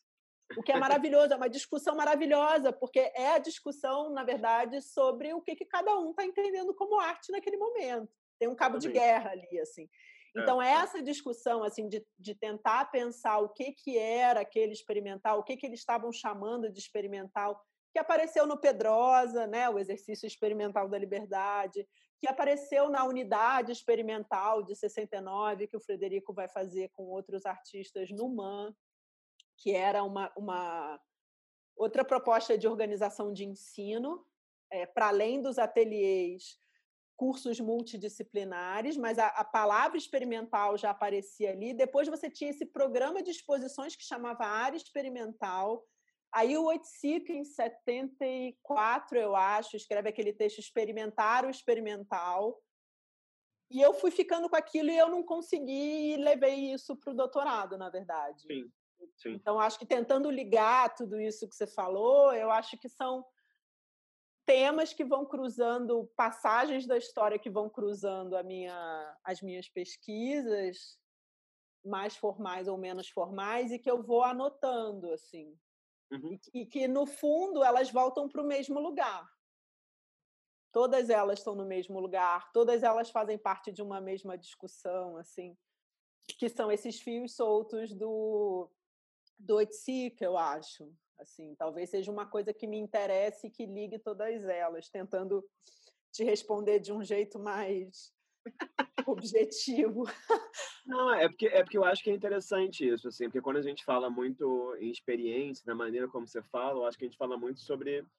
Você falou, por exemplo, toda essa entrevista agora, que está chegando já em uma hora e meia quase. Toda, toda entrevista é, você falou sobre a experiência está no, está com a Glória, com o Fernando, com o Frederico e o arquivo, a fiscalidade do arquivo, essa geração analógica. Eu acho que muito da sua fala gira em torno dessa ideia de experiência, de fiscalidade, de corpo. E a gente sabe, claro, eu vi o seu livro da área experimental, conheço alguns desses artistas, né, que felizmente estão aí vivos produzindo, e sei que para eles isso é muito importante, muito diferente da minha geração, uma geração posterior até mais nova, que é muito virtual. É muito louco você pensar esse arco temporal entre uma geração que ia para o MAN e no MAN, né, quebrava pau, digamos assim, e agora uma geração que discute via mensagem de Instagram, né? Assim, eu não quero parecer nem um pouco romântico com isso, estou mais no segundo lado do que do primeiro, mas eu acho que definitivamente é interessante. Mas parece que na sua fala tudo gira muito em torno dessa experiência física mesmo das coisas. E daí eu queria só fazer uma última pergunta antes da gente partir para as duas imagens que você trouxe, que era como que você dá essa fiscalidade nos seus projetos de curadoria, né? Porque além do, desse, desse seu lado como curadora institucional no MAN, outras posições você fez coletivas, como em memória, aparição, é, permissão para fala, até onde a vista alcança. Tem uma coisa nas exposições que eu acho que é um dado muito físico, ou seja, você me parece ser uma curadora interessada nessa objetividade das coisas, em coisas que, enfim, se espalham no espaço, que o público está lá, tem uma relação com eles, é, tem uma relação física mesmo, instalativa, digamos, e tem um outro dado no seu discurso, muitas vezes, que você fala muito de linguagens ou gêneros específicos. Né? Você fala, por exemplo, num texto para uma exposição, Sorria, que acho que foi no Jacarandá, se eu não estou enganado. Você fala no final, essa é uma exposição sobre pintura, ou Aparição, que é uma exposição sobre escultura, ou Até Onde a Vista Alcança, que é uma exposição que você falou que se liga com a sua primeira, né, na antiga, na Wood, né, primeiro, primeiro nome da Wood, tinha a ver com paisagem. Então, queria só que você falasse, assim, é, eu sei que isso é uma pergunta amplérrima, deve fazer uma tese sobre isso, mas qual que é esse lugar da essa aparente importância que eu vi, pelo menos, dessa fisicalidade assim nos seus nos seus projetos assim. Quando me perguntaram isso, de por, me perguntaram isso quando eu estava fazendo essa exposição em memória na caixa, de por que falar sobre o desenho. E aí eu falei que a exposição não era só uma exposição de desenhos, né? Então não era uma exposição sobre desenho, mas sobre a prática e o pensamento do desenho, ou a partir de uma lógica do desenho. E isso talvez tenha a ver, o que eu pensei da coisa das aulas, é, é meio perceber como as pessoas, de maneira geral, lidam com a produção contemporânea, assim, com a arte contemporânea. Então, pensar que talvez como estratégia você pensar que numa instalação como, sei lá, da Adriana Eu, que tem não sei quantos quilômetros de linha vermelha, seja, apesar daquilo não ser um desenho, se você pensar a partir de um, de um conjunto de ideias que as pessoas já estão mais habituadas, você consegue trazê-las mais para perto e fazer com que elas percebam que tipo de, de, que o desenho não é só uma linha numa folha de papel, sabe? Como você pode pensar traço, percurso, memória, que são palavras que se usa para falar de desenho em trabalhos cujo suporte não é um desenho. Uhum. Então, e também pensar por que, que determinadas obras se se resolvem como desenho ou se resolvem como pintura. Sabe, assim, por que, por que, que determinado pensamento você escolhe uma pintura e não uma foto, ou uma foto e não uma escultura, uma... porque isso é uma escolha. Sim. Né? Assim, mesmo para quem faz só escultura, só pintura, ou só desenho, ou só seja lá o que for, que não é uma escolha de um trabalho para outro, mas é uma escolha de produção, assim, acho que tem é, uma inquietação ali que eu não acho que seja só uma coisa formal também, sabe? Assim, acho que tem, talvez tenha um desejo disso também, assim, de mostrar, sei lá, nessa última exposição na Galeria Atena tinha um, um é, castanheto que para mim foi uma glória, assim. Eu adoro castanheto. É, e acho que é uma pintura que hoje a gente vê, ou a maioria das pessoas tendem a ver de um jeito pouco interessado por ser uma pintura muito antiga e aparentemente clássica, mas ela em determinado momento já não foi assim também, e isso pode conversar com outras coisas. Não sei se também essa coisa da montagem e aí as obras físicas elas dependem mais do curador, né, do que um projeto é, muito aberto, assim, sabe, um projeto mais instalativo, talvez não dependa, eu, eu participaria menos. Não sei, estou pensando enquanto você me pergunta, porque essa é uma coisa que eu. Mas eu gosto de montar. Para mim, montagem é a melhor parte. Talvez isso seja uma questão também. Uhum. É, tá no espaço, articular os trabalhos, pensar como aqueles, aqueles trabalhos vão para o espaço. Então, talvez por isso esse interesse em obras obras, né? Assim, Sim. que tem uma dimensão, que tem uma que eu acho que era isso que você estava me perguntando, assim. É, porque eu acho que tem isso, assim, e acho que, acho que tem também um desejo seu, né, de fazer tanto exposições que não são imateriais, digamos assim, nenhum uhum. dos projetos que me lembra é imaterial, quanto uhum. também exposições, aí eu vou usar um termo que você usou há, há pouco tempo atrás, que não sejam muito cifradas, né? Ou seja, uhum. não são exposições que são piadas internas da história da arte, por exemplo, né? Eu acho que tem uma certa generosidade nas suas exposições, que é uma preocupação, que é um pouco do lugar de onde você veio, enfim, eu vim também, né, de um público tanto não especializado quanto um público pode se tornar o que já é especializado, né? E eu acho que isso é bacana porque eu não acho que seja um, enfim, é isso, né? É, é um pouco esse projeto, cada curador tem um percurso, né? Eu não acho que uhum. seja uma preocupação comum, né? Eu acho que algumas pessoas pensam nisso, outras pessoas não, não estão nem um pouco preocupadas, né? É, eu acho engraçado, são obras que me interessam essas obras mais imateriais também, assim, mas é... eu acho que tem a ver com isso que você falou, assim, eu já tive nesse lugar de eu não quero dizer não entender também, porque eu acho que não é essa questão desses trabalhos. É porque eu, talvez uma coisa que me interesse na produção artística seja como aquela ideia vira obra no sentido de quando ela toma forma, seja uma uhum. forma de ocupar o espaço. Não estou falando necessariamente de uma forma fechadinha, bonitinha, arrumadinha, mas assim de tomar forma no sentido de como ela vai para o espaço, Sim. mesmo que seja de uma maneira invisível, entendeu? Olha só, então, para a gente terminar aqui, eu vou. Hum. Vamos ver se vai travar, que é sempre um, mistério se vai travar ah, nesse é? momento ou não. Apareceu aí?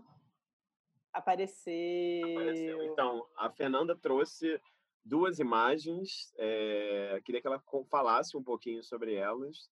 É, enfim, é isso.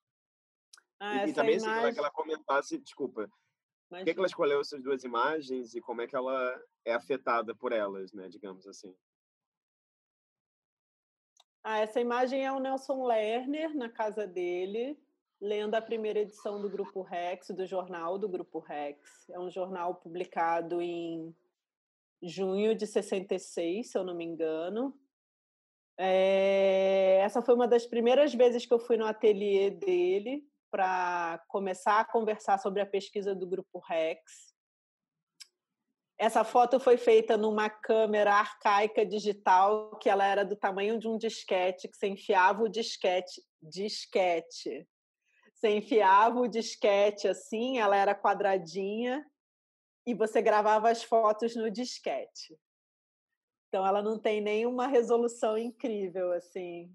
É... Tá vendo ó, o olho dele como fica manchadinho? Tem uma, uma definição meio ruim, mas enfim.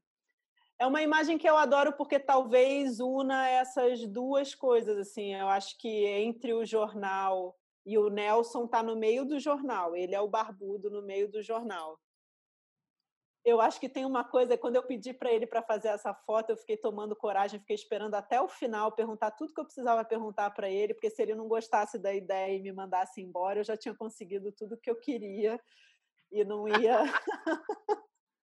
Táticas de pesquisadores, né? Tipo... É, exatamente. Você deixa de jornalista também, você deixa o pior para o final.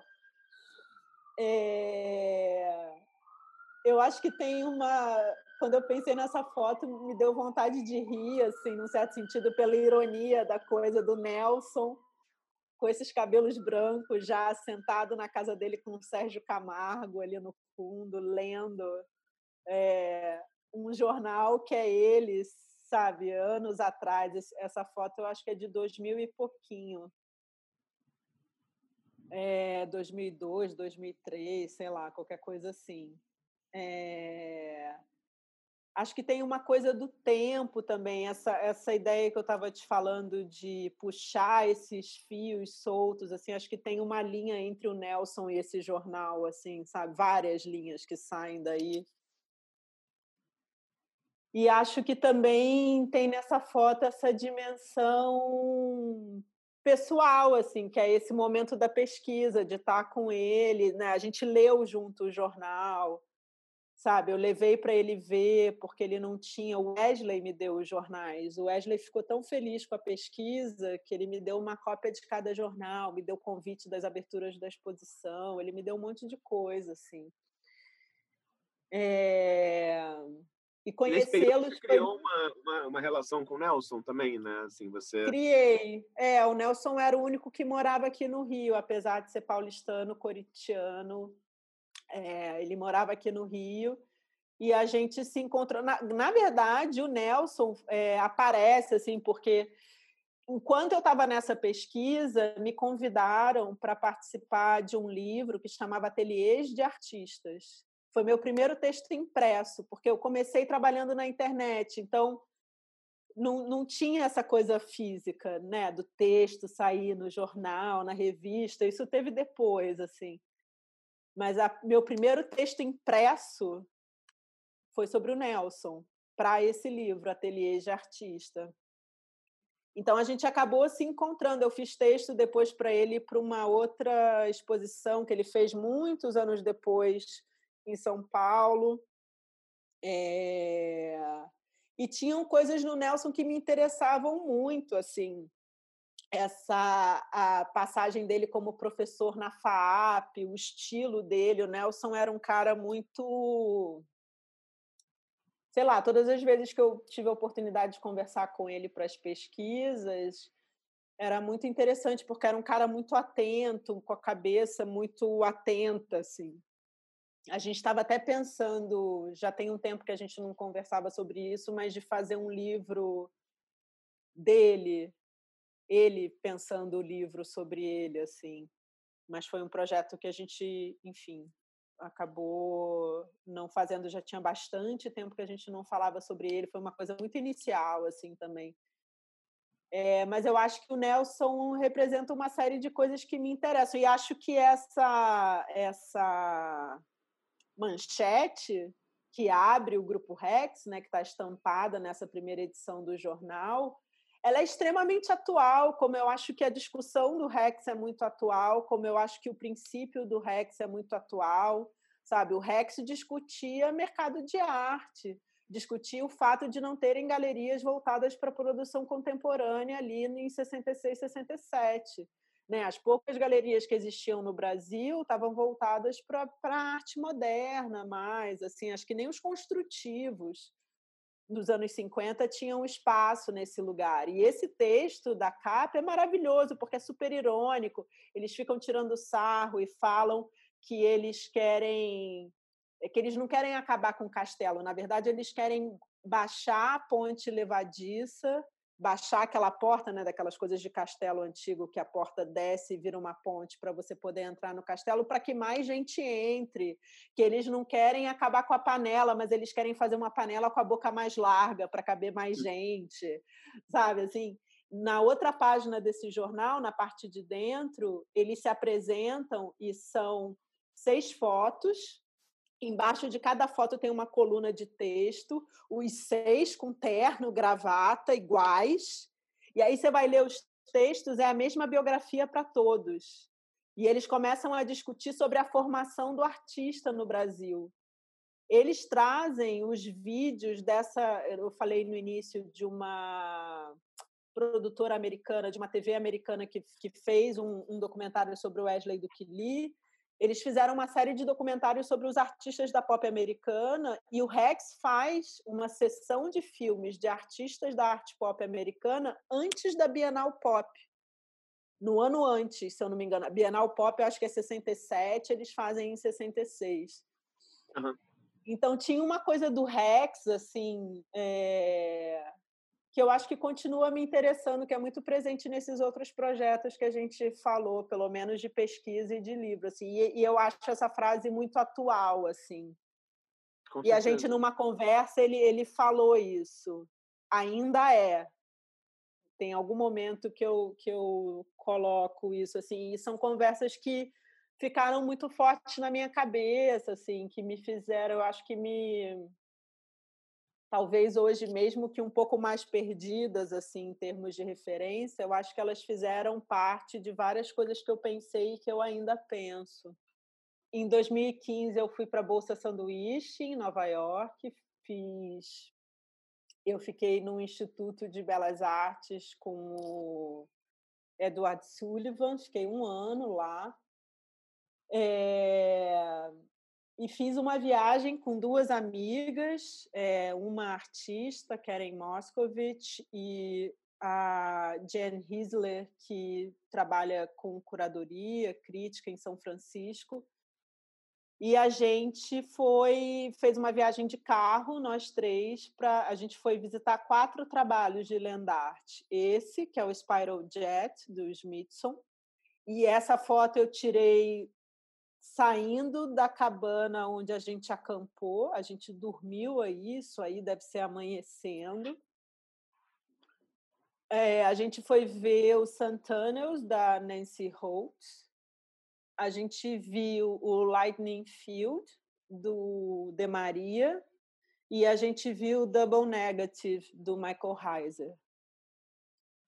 E ah, foi uma viagem. Eu acho que essa foto também traz essas duas coisas. Assim, eu não consigo mais olhar para esse trabalho sem lembrar da estrada que me faz chegar até ele, sem lembrar dos 15 dias que a gente ficou no carro, acampando, dormindo em hotel em estrada, enfim. É eu acho que durante a viagem toda foi o momento que eu mais falei inglês por mais tempo, porque nenhuma das duas fala português. Uma fala um pouco espanhol, mas muito pouco, mas no meu caso não adianta muito. É... Então, eu acho que da mesma maneira que o Nelson, que é uma foto que eu acho que fala desse, dessa presença, da pesquisa e tal, eu acho que essa foto também fala disso, assim, e ver ver esses trabalhos pessoalmente, assim, é, é, de fato uma experiência que te faz entender. E de novo eu estou voltando para os anos 70, né? De novo eu estou voltando, enfim, porque a bolsa sanduíche eu fiz para esse doutorado que era sobre a ideia de experimental para a arte brasileira. Mas durante os anos 70, vários artistas brasileiros foram para Nova York, ficaram em Nova York, né? Com a bolsa Guggenheim, outras bolsas, enfim. Então eu acabei indo para lá. E, e acho que esses trabalhos pedem essa experiência que a gente fez, que foi ficar tipo 12, 13 dias rodando de carro para encontrar esses trabalhos assim. Esse é o mais fácil, porque esse tem placa e tal, já tem muito tempo que o Dia Foundation toma conta dele. É, tem uma coisa nessa foto que é muito bonita, que eu não sei se dá para perceber, mas o lago está seco, está hum. bem seco. Então a gente podia andar em volta, assim, era uma outra experiência, porque são trabalhos que a gente conhece por foto, né? E tá ali é muito engraçado, porque quando você chega, você olha, você fala, hum, pequeno, porque o ponto de vista que você tem na hora que você chega é meio, hum, ficaram as três meio assim, era o primeiro trabalho da viagem, sabe? Aí a gente falou, hum, tá.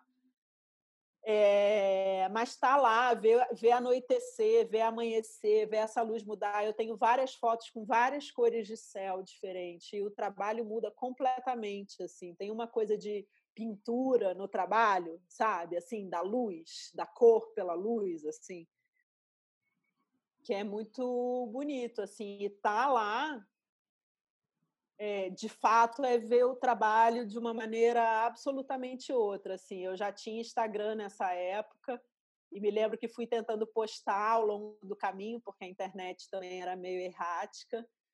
E tinham vários amigos que falaram: Nossa, você está chegando, ah, você vai lá, ah, manda foto. Eu acho que foi até para você que eu mandei, você tinha me pedido uma foto específica que eu te mandei. É... Mas me fez pensar muito, me fez lembrar muito dessa produção brasileira também, mas me fez pensar muito sobre essa importância da presença também. Uhum. Sabe, a gente, para chegar nesses trabalhos, a gente imprimiu o material que os próprios artistas fizeram, com as instruções de viagem, não sei o quê. E a Nancy Holtz, o dela, tem uma coisa que ela vai falando para olhar pela janela, para ir vendo a paisagem, porque o trabalho é sobre o deslocamento. É, o trabalho do Michael Heiser, que não tem placa nenhuma, você, você vai ver a instrução, é siga 1,3 milhas em tal direção, depois você vai ver que você vai chegar perto de uma curva assim, aí você, sabe, é tudo muito pouco específico, assim, a gente é, nem sabia se estava exatamente no caminho certo, assim. E aí eu escolhi essa foto por isso, eu acho. Acho que foi uma viagem importante, foi um grupo de trabalhos importante, e é uma foto que eu fiz também, Assim e mais uma outra... vez vai, vai de encontro esse seu interesse tanto pela experimentação quanto pela experiência, né? Porque, claro, a é. experiência de estar com o Nelson, a experiência de poder viajar e ter essa relação quase do sublime que o Robert Smithson sugere, né? Então, uhum. eu acho que tudo acaba se conectando de certa forma, assim, é, nas coisas que a gente falou nessa entrevista, quanto nessas fotos também, né? É, eu acho que está presente, sabe? Uhum. Fisicamente uhum. presente, assim, uma dimensão corporal mesmo. O próprio o De Maria fala é, no livreto, tem uma, um impresso lá na casa do Lighting Field, que é um lugar que você tem que você tem que dormir. Você não pode chegar lá, ficar duas horas e ir embora. É, você nem vai com o seu carro, você vai com o carro do grupo, enfim, é um esquema, assim. Tem toda uma lógica de visitação e uma das primeiras coisas que ele escreve no texto dele sobre o campo de para-raios é que não é um trabalho sobre os raios, é um trabalho. Como é que é? É não é um trabalho sobre os raios, é um trabalho sobre a luz. Uhum.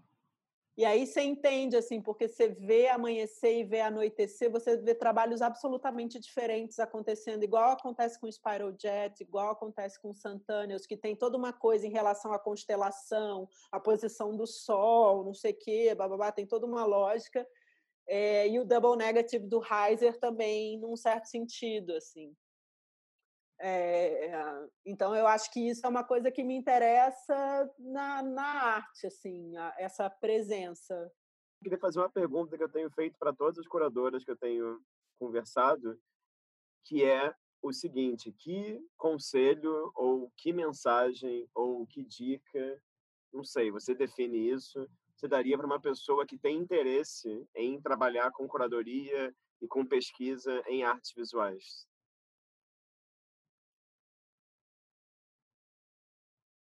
É... Pode ser, tá. É, eu acho que eu diria para deixar. Pode ser, pode soar meio clichê, tá? Mas eu vou falar mesmo assim.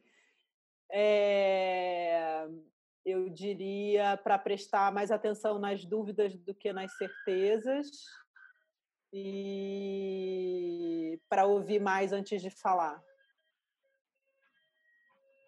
Ótimo. Acho Não, que é o bom. que eu penso. Muito bom. Muito bom. é... Bom, Fernanda, Às obrigado. Às vezes funciona. É o quê? Às vezes funciona. Às vezes Quase sempre funciona, eu acho. É, e acho que é importante também, que a gente às vezes tem muita sede de fala e nenhuma sede de escuta, né? Então acho que isso é, é, é importante. Qualquer pesquisador, qualquer é, ser humano. É essa pesquisa do experimental, só para a gente fechar, não quero me alongar, mas me fez pensar muito isso. Na verdade, o terceiro capítulo da pesquisa do doutorado, depois, é porque é aquilo, você tem que definir o título, porque tem que fazer o pedido, aquelas burocracias todas, e eu acabei escolhendo um título que eu nunca tive muita certeza, mas depois, quando eu estava fechando o sumário, eu pensei para um o terceiro capítulo um título que eu acho que seria mais interessante para o trabalho, que é a dúvida como motor da obra, parafraseando o Frederico, que tem aquele texto Corpo como motor da obra. Sim. acho que essa ideia da dúvida é uma ideia muito forte para aquele momento. É, e acho que é uma coisa que me interessa muito e acho que é uma coisa que a maneira como a gente se organiza hoje, dúvida parece mais fraqueza do que potência, assim. Fico pensando Sim. na dúvida como a maneira como o Elliot Sica lidava com a ideia de subdesenvolvimento, da diversidade, enfim. Mas só para te complementar. Não, não, duvidar, duvidar é necessário, né? É essencial.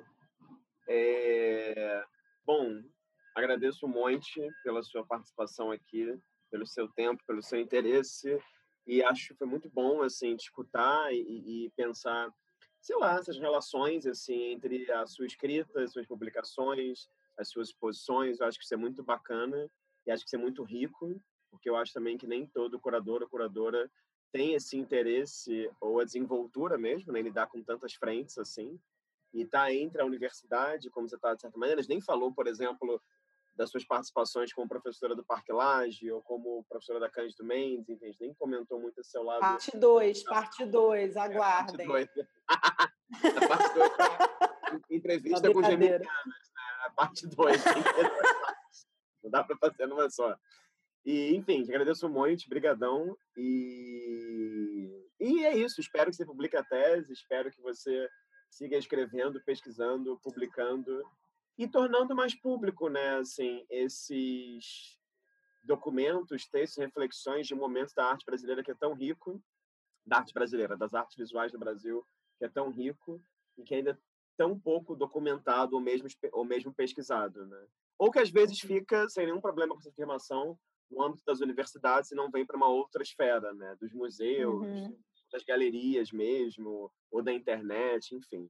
Então, uhum. só tenho uhum. de parabenizar agradecer aí pelo tempo. É, bom, queria agradecer quem está aqui assistindo também, é, dizer que é, esse é um dos vídeos de uma série de entrevistas com vários curadores, curadoras e curadores aqui do, do Brasil, diferentes regiões.